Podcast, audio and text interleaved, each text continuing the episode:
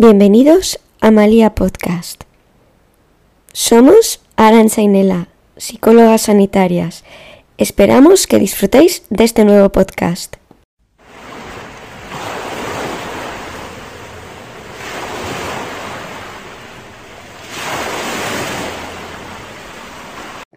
Hola Arancha. Hola Nela, ¿qué tal? Bien, hoy estamos un día más grabando el podcast este, que el último fue que hablamos sobre los estigmas, un tema un poco pantanoso que salieron reflexiones importantes, que espero que nuestros oyentes las compartiesen. Y, y bueno, hoy el, ¿qué tema traemos, Arancha? Pues soy un poco el trabajo multidisciplinar en psicología, cómo nos podemos coordinar con otros perfiles para intentar mejorar la calidad de vida de nuestros pacientes al final. Eso es que en el último podcast dimos alguna algún comentario, se, hicimos ¿no? sobre que el psicólogo que trabaja en una consulta, pues que sí se puede apoyar, por ejemplo, en un psiquiatra, a la hora de que si el psicólogo opina que tiene que compaginar sus sesiones con, con un psiquiatra, pues que Sí, o al revés, al final también suele pasar muchas veces que el, psiquiatra al final pues se haga cargo más del, del, tema biológico y el tema medicación, pero que el trabajo psicoterapéutico al final lo, normalmente los psiquiatras no suelen tener esa formación, o antes por lo menos no la tenían, ahora ya sí que hay un modelo más integrador. Entonces, lo que normalmente se intentaba hacer era el hecho de complementar los dos perfiles para que cada un, profesional se hiciera cargo de, de su campo, digamos. Claro, porque al final lo que se busca es que la persona, como tú bien has dicho, mejore y va a mejorar desde diferentes prismas, ¿no? desde diferentes profesiones.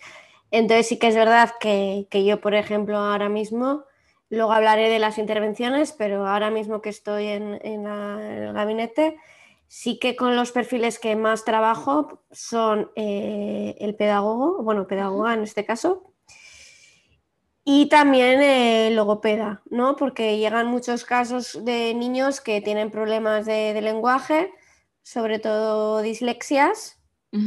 Entonces, claro, eh, sí que el neuropsicólogo sí que puede intervenir en atención, memoria, funciones ejecutivas, etcétera, pero la parte del lenguaje no es su campo, aunque sí que es verdad que en, el máster se estudia la parte del lenguaje.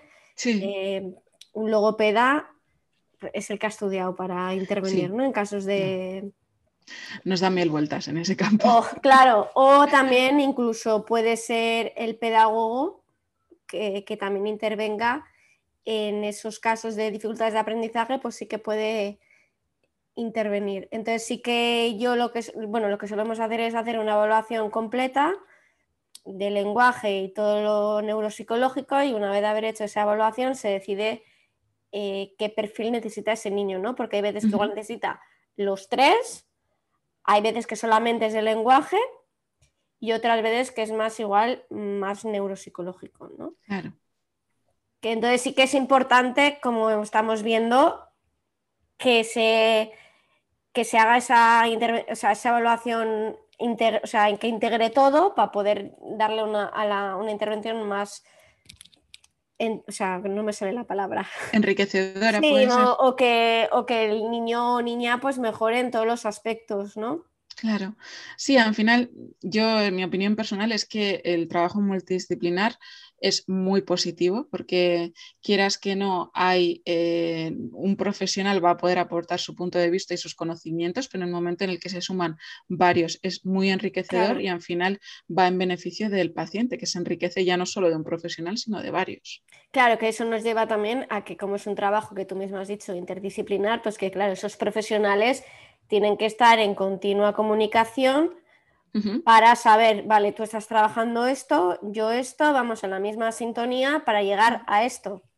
Sí, claro, en el momento en el que trabajas en equipo eh, hay que trabajar ciertos aspectos. Como, como terapeuta tienes que ser capaz de trabajar en equipo, coordinarte con otras personas, eh, la negociación, el hecho de decir, eh, te tienes que poner de acuerdo. Muchas veces surgen pues, desacuerdos que hay que trabajar en equipo. Pero por eso te digo que a mi entender el trabajo en equipo ya no es solo cara al paciente, sino cara a los terapeutas también es muy enriquecedor porque trabajas también aspectos que, que te sirven luego para tu día a día.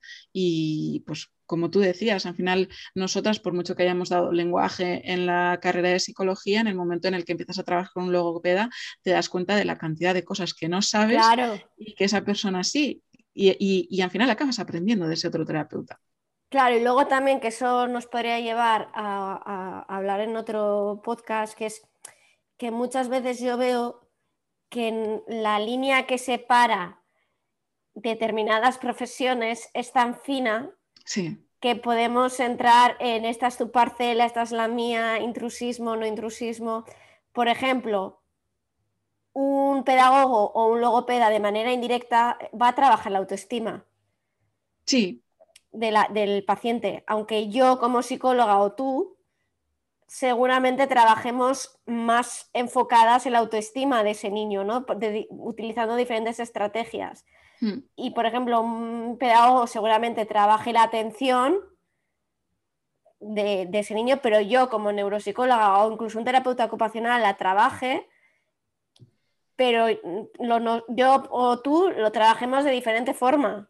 Eh, a eso voy. Quiere decir que todos podemos trabajar a ver, no voy a decir todo porque yo no me voy a meter en el lenguaje porque no estoy formada en ello, pero quieras que no, las diferentes profesiones sí que tocan cosas que, van mm. que están más integradas en la psicología y no pasa nada. No, yo creo que muchas veces el objetivo puede ser el mismo, pero lo que cambia es la forma y el desde dónde se trabaja. Al final, nosotros como psicólogas tenemos X formación en, ciertos ámbitos, entonces eh, vas a poder mejorar la autoestima, pero de diferente manera.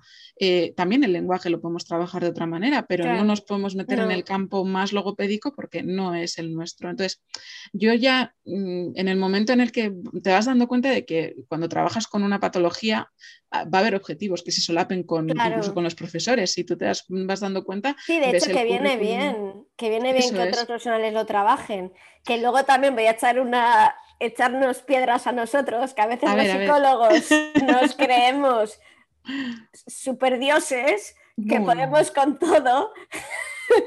y, no, amigos, no, para nada. Yo no quiero esa responsabilidad. no, no, pero ¿no te ha pasado que, que hay veces que pues que crees que puedes hacer todo, o sea, todo, a ver, como que puedes abarcar muchas cosas porque nuestra profesión es muy abierta, pero cuando te metes, por ejemplo, en una dislexia, pues a ver, hay cosas que tú mm, igual lo va a hacer mejor un pedagogo que tú. Claro, es que ahí ya depende también de la formación que tenga cada uno. Yo, por ejemplo, personalmente he trabajado mucho con TEA, con trastorno del espectro autista, entonces todo lo que esté relacionado con ese trastorno o con, ese tipo de perfiles se me da bien. Pero, por ejemplo, si me metes a mm, otro tipo de perfiles, como pueden ser dislexia o, temas más complicados, yo ahí me pierdo. Y obviamente ahí está la responsabilidad de cada profesional de decir qué puedo aportar yo y en qué berenjenal no me puedo meter porque no voy a saber qué hacer. Hmm. Esa es, la responsabilidad de cada uno. Y ahí facilita mucho el hecho de trabajar con otros profesionales, porque muchas veces lo que pasa es que como te vienen pidiendo ayuda y por favor los ves tan mal que quieres ayudar y al final intentas abarcar por intentar ayudar porque no les puedes dar otras referencias, pero en el momento en el que tú trabajas en un equipo multidisciplinar, si localizas esa necesidad, automáticamente si hay un logopeda en tu, en tu, esto, dices, yo no, pero mira, la logopeda de este equipo, que, y además si está dentro de tu equipo, pues al final acordar una cita o, que tengan ese primer contacto, propiciar eso es mucho más sencillo. Claro, que eso es lo bueno de, de, tener un equipo, ¿no? o aunque no lo tengas tú, pues dices, mira, yo sé de que hay X gabinete en, este, mi ciudad que, que, funciona muy bien, o esta logopeda tengo buenas referencias porque hay pacientes míos que van. Exacto. De ahí la importancia de, crear red, ya no solo con otros psicólogos, sino también con otros profesionales de los que en algún momento vamos a tener que necesitar, porque como tú bien decías, no podemos funcionar, o sea, no podemos abarcarlo todo. Yo personalmente, en los sitios donde he trabajado, he trabajado dentro de un equipo multidisciplinar y lo he agradecido enormemente. Tanto en la asociación, por ejemplo, de, de terapia con caballos, dentro del equipo había una terapeuta ocupacional, había una psicopedagoga, había una logopeda y había un fisio, aparte de, psicólogos. Es que ahí estás dando un servicio mucho más integral a la persona, que ahí puedes, el paciente se va a beneficiar mucho más porque estás abarcando todo.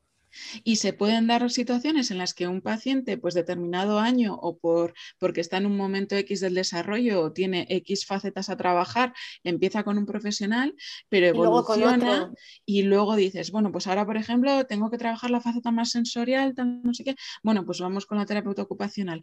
Ojo, estoy viendo que, por ejemplo, a nivel emocional está mucho más estable, mucho más tal, pero todavía no consigo que hable o que, pues vamos con la... Claro, que igual es, en ese caso que has dicho, igual es más más importante que empiece con la logopedia, con el logopeda, ¿no?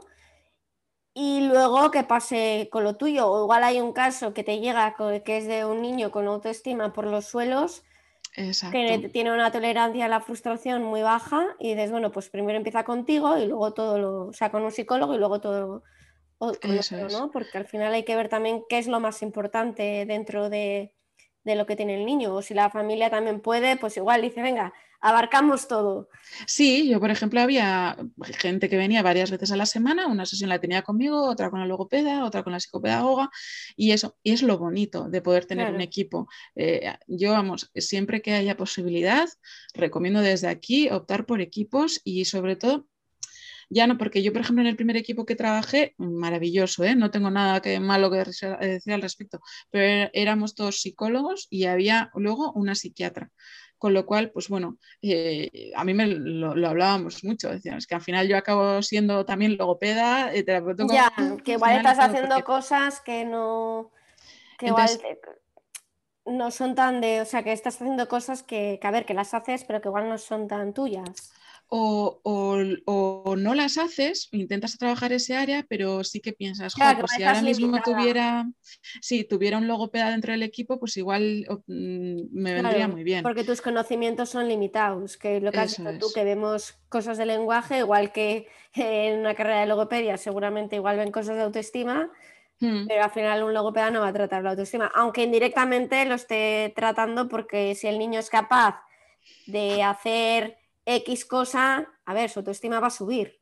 Claro. Cuando él se vea capaz de hacer cosas que antes no hacía, o si pronuncia mal la R y de repente la empieza a pronunciar bien, pues ya la autoestima de ese niño o niña mm, va a mejorar. Claro. Y yo creo que, por ejemplo, en este punto de vista integrador, las dos partimos de ventaja, porque desde una ventaja que es que hemos trabajado en las intervenciones con animales, y sobre todo con perros, esto se ve mucho, porque muchas veces se, hace una unión de dos mundos muy diferentes, como son el, adiestramiento canino o el tema además de, técnico, y el experto, que suele ser más un tema de salud o más social. Entonces, ya en el momento en el que te metes en este mundillo ya vas predispuesto sabiendo que vas a tener que colaborar con con profesionales de diferentes ámbitos. Entonces eso te abre mucho también la, cabeza y la mente. Sí, porque yo cuando iba a centros con, Lucas, porque con Moana todavía no he, ido, em, sí que pasaba que, que a los centros a los que iba, pues igual tratabas más con, con el psicólogo, si el psicólogo por lo que sea no quería intervenir de manera profunda, pues igual lo que me decía eran los perfiles que había. Y yo igual cogía el rol de, de, estar con el perro, iba a decir manejar, pero porque suena un poco mal, pero bueno, estar con el perro.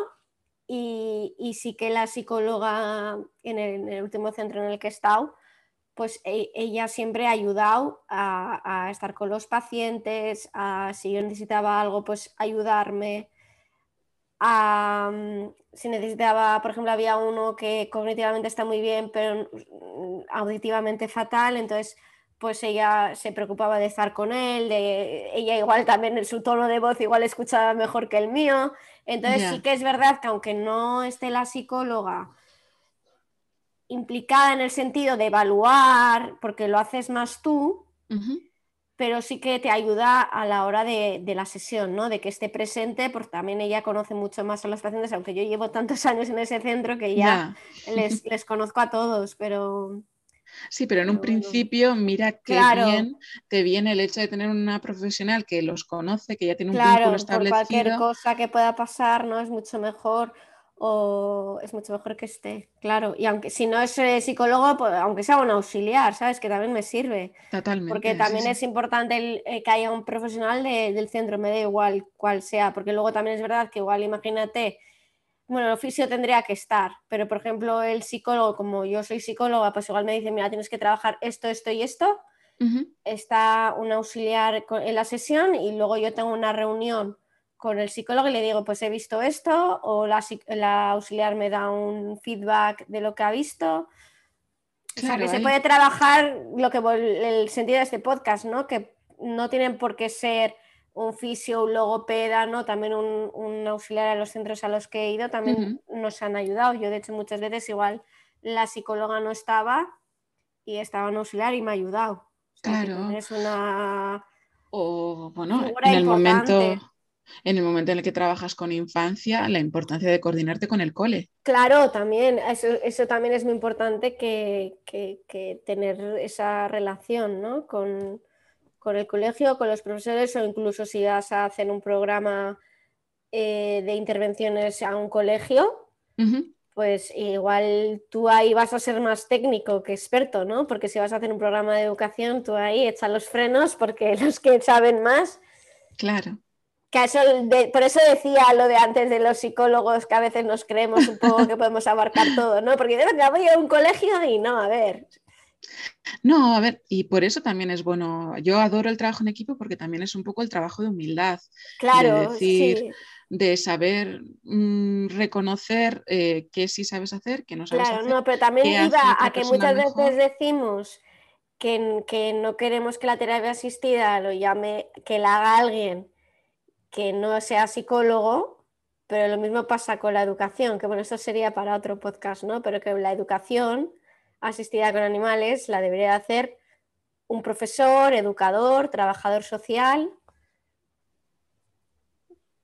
¿Me oyes? Problemas técnicos, pero sí, ahora ya sí.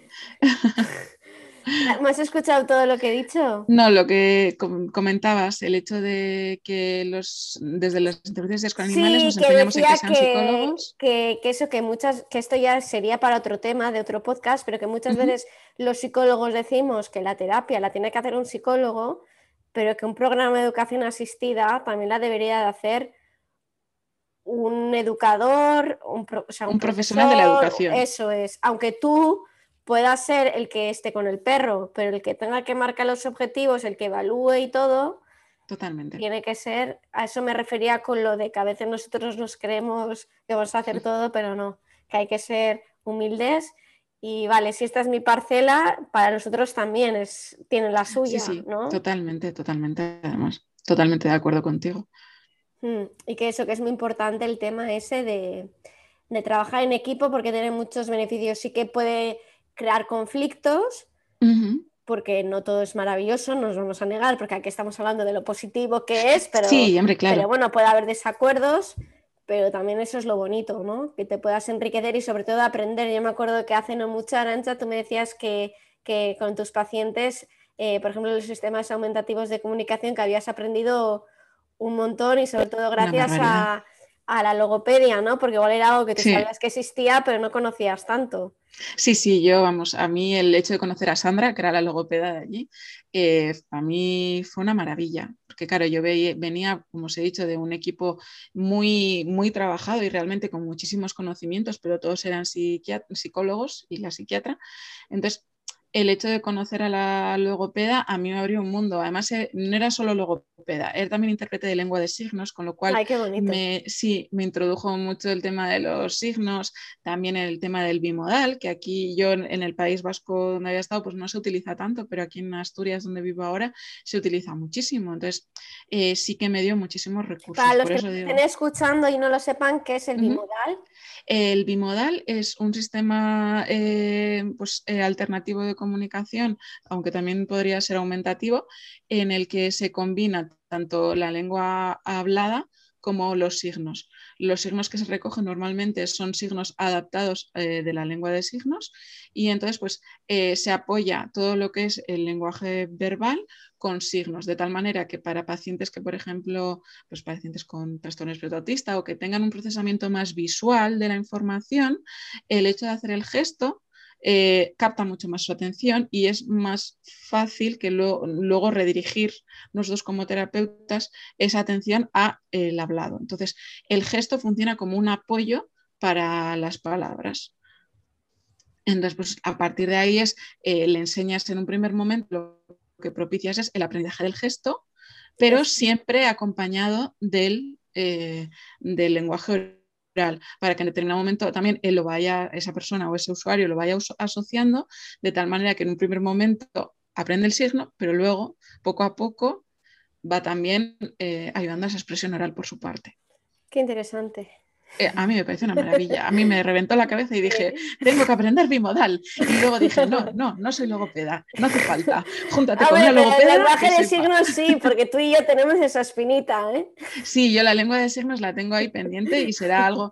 Pero sí que es verdad que a raíz de trabajar con una logopeda me he dado cuenta de que puede ser algo que a mí me puede beneficiar, sobre todo para el tema entendimiento, pero jamás, por ejemplo, me metería en el hecho de que otra persona o un usuario aprenda esa lengua. Creo que para eso, mira, me buscaré una persona, una logopeda o una profesional de, claro, que ese sí, que sepa.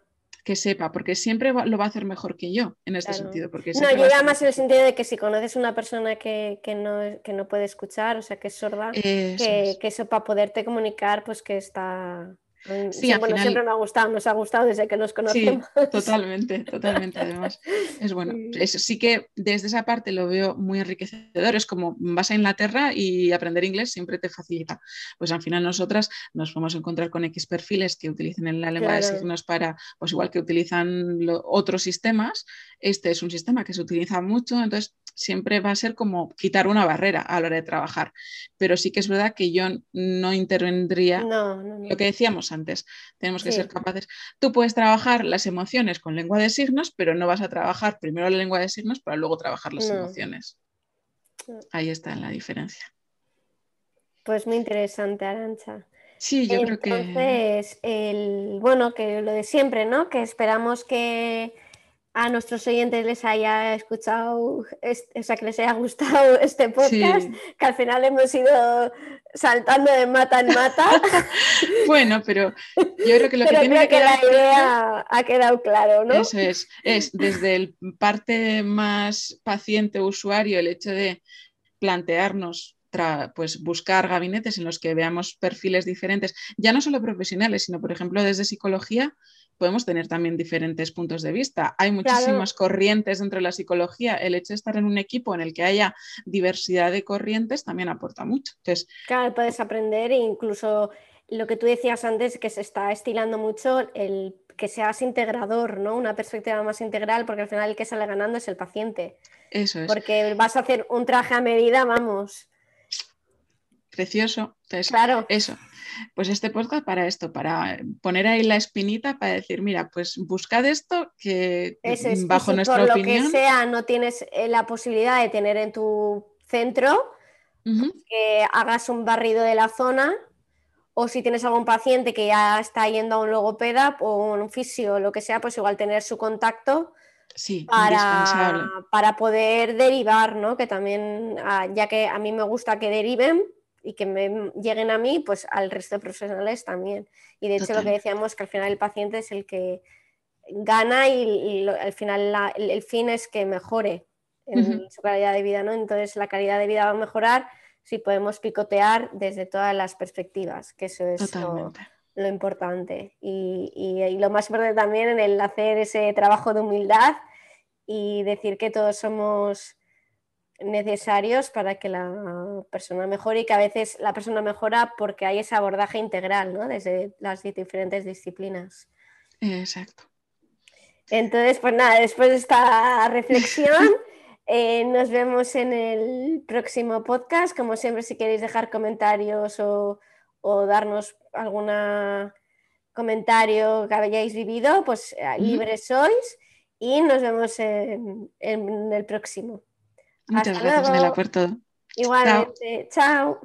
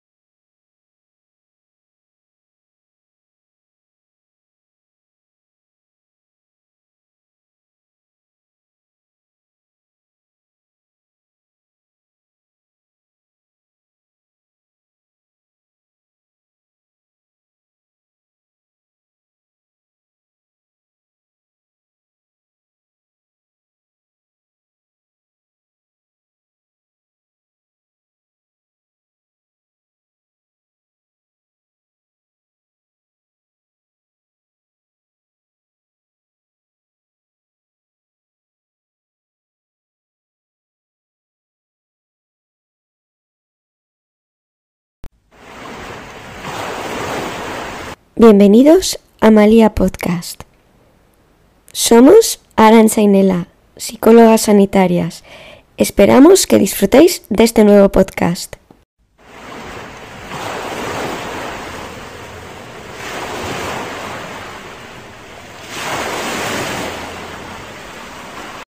Hola Arancha.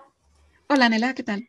Bien, hoy estamos un día más grabando el podcast este que el último fue que hablamos sobre los estigmas, un tema un poco pantanoso que salieron reflexiones importantes, que espero que nuestros oyentes las compartiesen. Y, bueno, hoy el, ¿qué tema traemos, Arancha? Pues hoy un poco el trabajo multidisciplinar en psicología, cómo nos podemos coordinar con otros perfiles para intentar mejorar la calidad de vida de nuestros pacientes al final. Eso es que en el último podcast dimos alguna, algún comentario, se, hicimos ¿no? sobre que el psicólogo que trabaja en una consulta, pues que sí se puede apoyar, por ejemplo, en un psiquiatra, a la hora de que si el, psicólogo opina que tiene que compaginar sus sesiones con, con un psiquiatra, pues que, Sí, o al revés, al final también suele pasar muchas veces que el, psiquiatra al final pues se haga cargo más del, tema biológico y el tema medicación, pero que el trabajo psicoterapéutico al final lo, normalmente los psiquiatras no suelen tener esa formación o antes por lo menos no la tenían, ahora ya sí que hay un modelo más integrador. Entonces lo que normalmente se intentaba hacer era el hecho de complementar los dos perfiles para que cada un, profesional se hiciera cargo de, de su campo, digamos. Claro, porque al final lo que se busca es que la persona, como tú bien has dicho, mejore y va a mejorar desde diferentes prismas, ¿no? desde diferentes profesiones. Entonces sí que es verdad que, yo, por ejemplo, ahora mismo, luego hablaré de las intervenciones, pero ahora mismo que estoy en, el gabinete, sí que con los perfiles que más trabajo son eh, el pedagogo, bueno, pedagoga en este caso, y también el logopeda, ¿no? Porque llegan muchos casos de niños que tienen problemas de, lenguaje, sobre todo dislexias. Entonces, claro, eh, sí que el neuropsicólogo sí que puede intervenir en atención, memoria, funciones ejecutivas, etcétera, pero la parte del lenguaje no es su campo, aunque sí que es verdad que en, el máster se estudia la parte del lenguaje. Eh, un logopeda es el que ha estudiado para intervenir ¿no? en casos de, nos da mil vueltas en ese campo. O, claro, o también incluso puede ser el pedagogo que, también intervenga en esos casos de dificultades de aprendizaje, pues sí que puede intervenir. Entonces sí que yo lo que, bueno, lo que solemos hacer es hacer una evaluación completa del lenguaje y todo lo neuropsicológico y una vez haber hecho esa evaluación se decide eh, qué perfil necesita ese niño, ¿no? Porque hay veces que igual necesita los tres hay veces que solamente es el lenguaje y otras veces que es más igual, más neuropsicológico, ¿no? Claro. Que entonces sí que es importante, como estamos viendo, que se, que se haga esa, esa evaluación, o sea, que integre todo para poder darle una, a una intervención más o sea, no me sale la palabra. Enriquecedora. o, que, o que el niño o niña pues mejore en todos los aspectos, ¿no?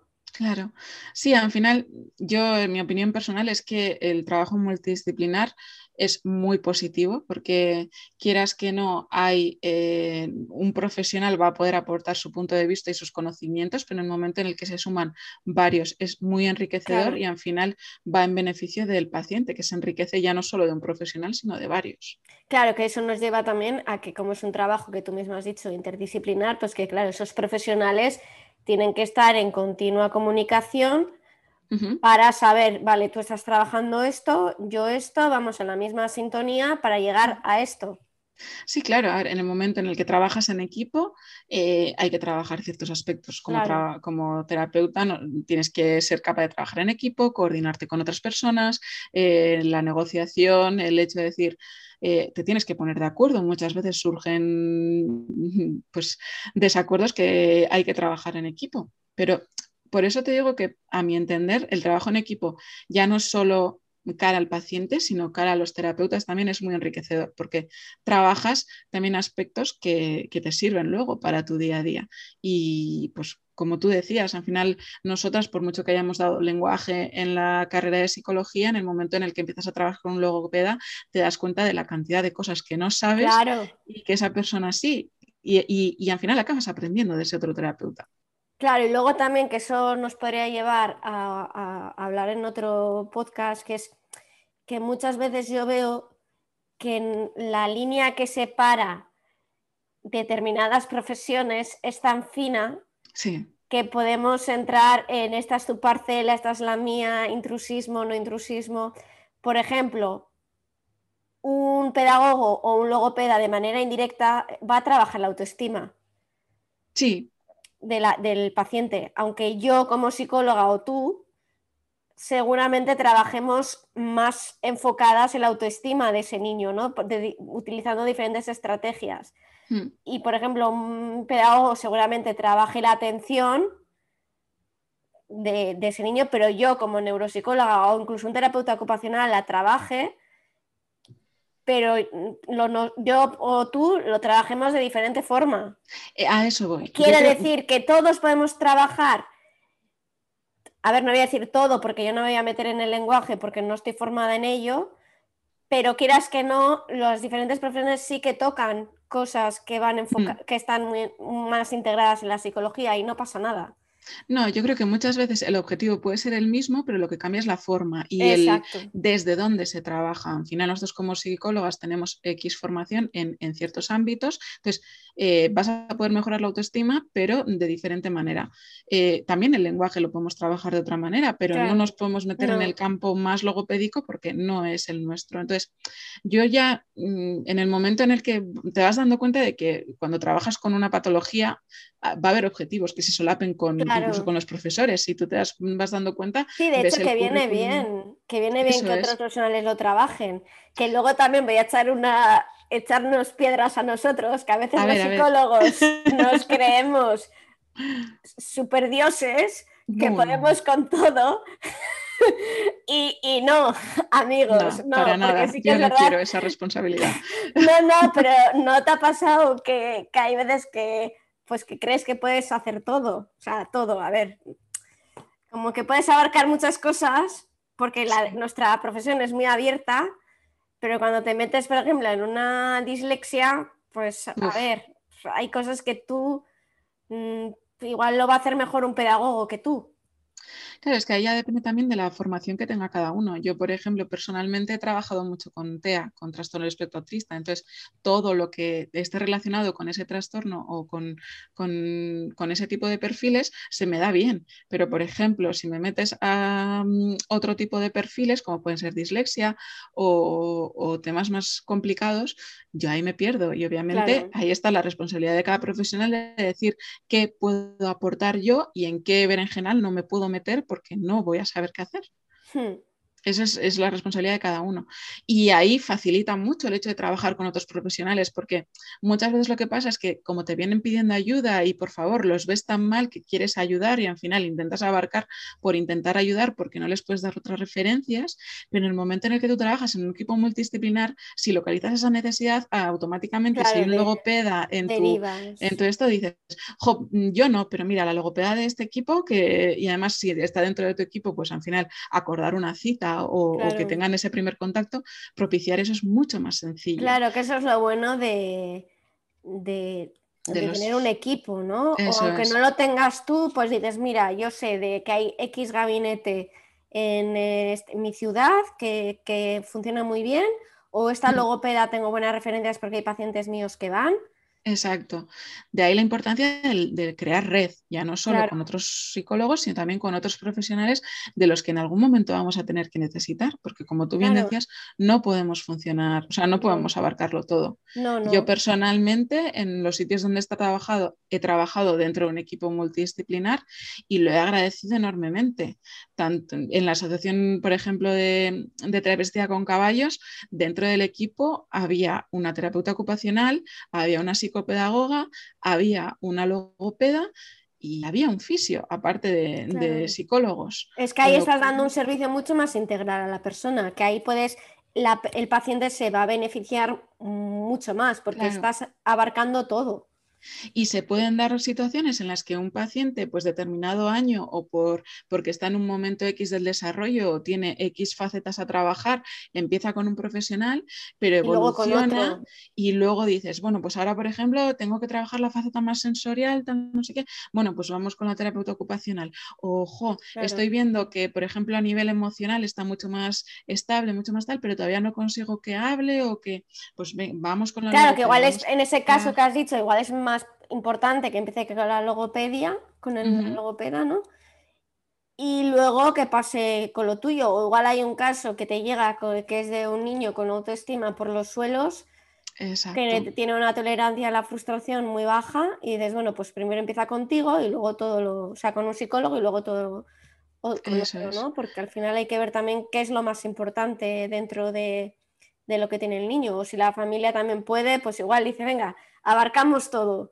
Sí, yo por ejemplo había gente que venía varias veces a la semana, una sesión la tenía conmigo, otra con la logopeda, otra con la psicopedagoga, y eso y es lo bonito de poder tener un equipo. Eh, yo, vamos, siempre que haya posibilidad, recomiendo desde aquí optar por equipos y sobre todo ya no, porque yo, por ejemplo, en el primer equipo que trabajé, maravilloso, ¿eh? no tengo nada que, malo que decir al respecto, pero éramos todos psicólogos y había luego una psiquiatra. Con lo cual, pues bueno, eh, a mí me lo, hablábamos mucho, decíamos que al final yo acabo siendo también logopeda, eh, terapeuta. Ya, que igual estás haciendo cosas que no. que igual no son tan de. O sea, que estás haciendo cosas que, que, a ver, que las haces, pero que igual no son tan tuyas o, no las haces, intentas trabajar ese área, pero sí que piensas, pues si ahora mismo tuviera, si tuviera un logopeda dentro del equipo, pues igual mm, me vendría muy bien. Porque tus conocimientos son limitados, que lo que has dicho tú, que vemos cosas de lenguaje, igual que en una carrera de logopedia, seguramente igual ven cosas de autoestima, hmm. pero al final un logopeda no va a tratar la autoestima, aunque indirectamente lo esté tratando porque si el niño es capaz de hacer X cosa, a ver, su autoestima va a subir. Claro. Cuando él se vea capaz de hacer cosas que antes no hacía, o si pronuncia mal la R y de repente la empieza a pronunciar bien, pues ya la autoestima de ese niño o niña mm, va a mejorar. Claro.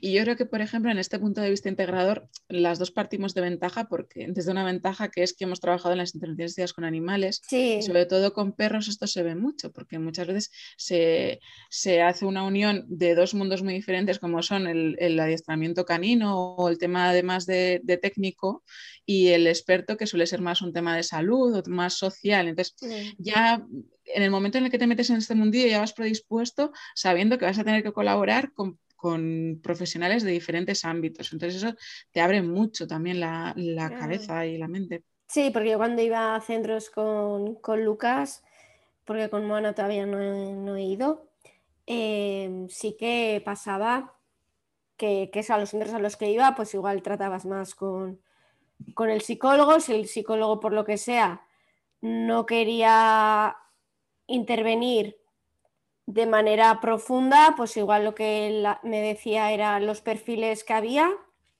Y yo igual cogía el rol de, de, estar con el perro, iba a decir manejar, pero porque suena un poco mal, pero bueno, estar con el perro. Y, y sí que la psicóloga en el, último centro en el que he estado, pues e, ella siempre ha ayudado a, a, estar con los pacientes, a si yo necesitaba algo, pues ayudarme si necesitaba, por ejemplo, había uno que cognitivamente está muy bien, pero mm, auditivamente fatal, entonces pues ella se preocupaba de estar con él, de, ella igual también en su tono de voz igual escuchaba mejor que el mío, entonces sí que es verdad que aunque no esté la psicóloga implicada en el sentido de evaluar, porque lo haces más tú, pero sí que te ayuda a la hora de, la sesión, ¿no? De que esté presente, porque también ella conoce mucho más a los pacientes, aunque yo llevo tantos años en ese centro que ya les, conozco a todos, pero... Sí, pero en un principio, mira qué bien te viene el hecho de tener una profesional que los conoce, que ya tiene un vínculo establecido. Por cualquier cosa que pueda pasar, ¿no? Es mucho mejor. O es mucho mejor que esté, claro. Y aunque si no es eh, psicólogo, pues, aunque sea un auxiliar, ¿sabes? Que también me sirve. Totalmente. Porque también es importante eh, que haya un profesional del centro, me da igual cuál sea, porque luego también es verdad que igual imagínate, bueno, el oficio tendría que estar, pero por ejemplo el psicólogo, como yo soy psicóloga, pues igual me dice, mira, tienes que trabajar esto, esto y esto. Está un auxiliar en la sesión y luego yo tengo una reunión con el psicólogo y le digo, pues he visto esto, o la, auxiliar me da un feedback de lo que ha visto. o sea, que se puede trabajar lo que el sentido de este podcast, ¿no? Que no tienen por qué ser un fisio, un logopeda, ¿no? También un, auxiliar a los centros a los que he ido también nos han ayudado. Yo, de hecho, muchas veces igual la psicóloga no estaba y estaba un auxiliar y me ha ayudado. claro. Es una. O, bueno, en el momento en el momento en el que trabajas con infancia, la importancia de coordinarte con el cole. Claro, también, eso, también es muy importante que, tener esa relación ¿no? con, el colegio, con los profesores o incluso si vas a hacer un programa eh, de intervenciones a un colegio, pues igual tú ahí vas a ser más técnico que experto, ¿no? Porque si vas a hacer un programa de educación, tú ahí echas los frenos porque los que saben más. Claro por eso decía lo de antes de los psicólogos, que a veces nos creemos un poco que podemos abarcar todo, ¿no? Porque de verdad voy a un colegio y no, a ver. No, a ver, y por eso también es bueno. Yo adoro el trabajo en equipo porque también es un poco el trabajo de humildad. Claro, de decir, de saber mm, reconocer eh, qué sí sabes hacer, qué no sabes claro, hacer. Claro, no, pero también iba a que muchas veces decimos que, que no queremos que la terapia asistida lo llame, que la haga alguien que no sea psicólogo, pero lo mismo pasa con la educación, que bueno, esto sería para otro podcast, ¿no? Pero que la educación asistida con animales la debería hacer un profesor, educador, trabajador social. ¿Me oyes? Problemas técnicos, pero sí, ahora ya sí. ¿Me has escuchado todo lo que he dicho? No, lo que comentabas, el hecho de que los desde las intervenciones con animales nos empeñamos en que sean psicólogos. Que, eso, que muchas, que esto ya sería para otro tema, de otro podcast, pero que muchas veces los psicólogos decimos que la terapia la tiene que hacer un psicólogo, pero que un programa de educación asistida también la debería de hacer un educador, un, un profesional de la educación. Eso es, aunque tú pueda ser el que esté con el perro, pero el que tenga que marcar los objetivos, el que evalúe y todo, Totalmente. Tiene que ser, a eso me refería con lo de que a veces nosotros nos creemos que vamos a hacer todo, pero no, que hay que ser humildes y vale, si esta es mi parcela, para nosotros también es, tiene la suya, sí, sí, Totalmente, totalmente, además, totalmente de acuerdo contigo. Mm, y que eso, que es muy importante el tema ese de, de trabajar en equipo porque tiene muchos beneficios, sí que puede crear conflictos, porque no todo es maravilloso, no nos vamos a negar, porque aquí estamos hablando de lo positivo que es, pero, sí, hombre, claro. pero bueno, puede haber desacuerdos, pero también eso es lo bonito, ¿no? Que te puedas enriquecer y sobre todo aprender. Yo me acuerdo que hace no mucho, Arancha, tú me decías que, que con tus pacientes, eh, por ejemplo, los sistemas aumentativos de comunicación, que habías aprendido un montón y sobre todo gracias a, a, la logopedia, ¿no? Porque igual era algo que tú sabías que existía, pero no conocías tanto. Sí, sí, yo, vamos, a mí el hecho de conocer a Sandra, que era la logopeda de allí, eh, para mí fue una maravilla, porque claro, yo venía, como os he dicho, de un equipo muy, muy trabajado y realmente con muchísimos conocimientos, pero todos eran psicólogos y la psiquiatra. Entonces, el hecho de conocer a la logopeda a mí me abrió un mundo. Además, eh, no era solo logopeda, era también intérprete de lengua de signos, con lo cual Me, sí, me introdujo mucho el tema de los signos, también el tema del bimodal, que aquí yo en el País Vasco donde había estado, pues no se utiliza tanto, pero aquí en Asturias, donde vivo ahora, se utiliza muchísimo. Entonces, eh, sí que me dio muchísimos recursos. Para los que estén escuchando y no lo sepan, ¿qué es el bimodal? El bimodal es un sistema eh, pues, eh, alternativo de comunicación, aunque también podría ser aumentativo, en el que se combina tanto la lengua hablada como los signos.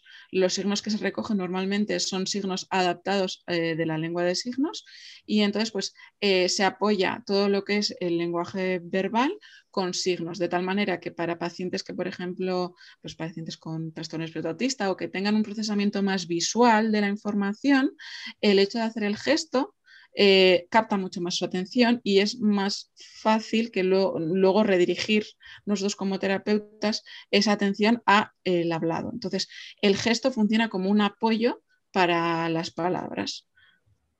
Entonces, pues a partir de ahí es, eh, le enseñas en un primer momento, lo que propicias es el aprendizaje del gesto, pero siempre acompañado del, eh, del lenguaje para que en determinado momento también él lo vaya, esa persona o ese usuario lo vaya asociando, de tal manera que en un primer momento aprende el signo, pero luego, poco a poco, va también eh, ayudando a esa expresión oral por su parte. Qué interesante. Eh, a mí me parece una maravilla. A mí me reventó la cabeza y dije, tengo que aprender bimodal. Y luego dije, no, no, no soy logopeda, no hace falta. Júntate con una logopeda. El lenguaje de signos sí, porque tú y yo tenemos esa espinita. ¿eh? Sí, yo la lengua de signos la tengo ahí pendiente y será algo. Pero sí que es verdad que a raíz de trabajar con una logopeda me he dado cuenta de que puede ser algo que a mí me puede beneficiar, sobre todo para el tema entendimiento, pero jamás, por ejemplo, me metería en el hecho de que otra persona o un usuario aprenda esa lengua. Creo que para eso, mira, me buscaré una persona, una logopeda o una profesional de, claro, que sí, que sepa. Que sepa, porque siempre lo va a hacer mejor que yo en este sentido. Porque no, yo más en el sentido de que si conoces una persona que, no, que no puede escuchar, o sea, que es sorda, que, que, eso para poderte comunicar, pues que está Sí, bueno, siempre me ha gustado, nos ha gustado desde que nos conocemos. Sí, totalmente, totalmente. Además, es bueno. sí que desde esa parte lo veo muy enriquecedor. Es como vas a Inglaterra y aprender inglés siempre te facilita. Pues al final nosotras nos vamos a encontrar con X perfiles que utilicen la lengua de signos para, pues igual que utilizan otros sistemas, este es un sistema que se utiliza mucho, entonces siempre va a ser como quitar una barrera a la hora de trabajar. Pero sí que es verdad que yo no intervendría lo que decíamos antes. Tenemos que ser capaces. Tú puedes trabajar las emociones con lengua de signos, pero no vas a trabajar primero la lengua de signos para luego trabajar las emociones. Ahí está la diferencia. Pues muy interesante, Arancha.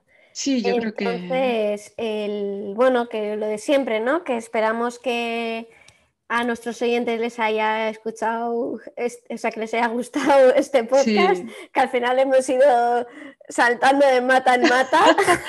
bueno, pero yo creo que lo que tiene que, quedar la idea ha quedado claro, ¿no? Eso es, es desde el parte más paciente usuario el hecho de plantearnos pues buscar gabinetes en los que veamos perfiles diferentes, ya no solo profesionales, sino por ejemplo desde psicología, podemos tener también diferentes puntos de vista. Hay muchísimas corrientes dentro de la psicología. El hecho de estar en un equipo en el que haya diversidad de corrientes también aporta mucho. Entonces, claro, puedes aprender e incluso lo que tú decías antes, que se está estilando mucho el que seas integrador, ¿no? Una perspectiva más integral, porque al final el que sale ganando es el paciente. Eso es. Porque vas a hacer un traje a medida, vamos. Precioso. claro. Eso pues este podcast para esto, para poner ahí la espinita, para decir, mira, pues buscad esto que bajo nuestra por opinión. Lo que sea, no tienes eh, la posibilidad de tener en tu centro, que hagas un barrido de la zona. O si tienes algún paciente que ya está yendo a un logopeda o un fisio o lo que sea, pues igual tener su contacto Sí, para, para, poder derivar, ¿no? Que también, ah, ya que a mí me gusta que deriven, y que me lleguen a mí, pues al resto de profesionales también. Y de hecho lo que decíamos que al final el paciente es el que gana y, al final el, fin es que mejore en su calidad de vida, ¿no? Entonces la calidad de vida va a mejorar si podemos picotear desde todas las perspectivas, que eso es lo, lo, importante. Y, y, lo más importante también en el hacer ese trabajo de humildad y decir que todos somos necesarios para que la persona mejore y que a veces la persona mejora porque hay ese abordaje integral ¿no? desde las diferentes disciplinas. Exacto. Entonces, pues nada, después de esta reflexión, eh, nos vemos en el próximo podcast. Como siempre, si queréis dejar comentarios o, darnos algún comentario que hayáis vivido, pues eh, libres sois y nos vemos en el próximo. Muchas gracias, Nela, por todo. Igualmente. Chao.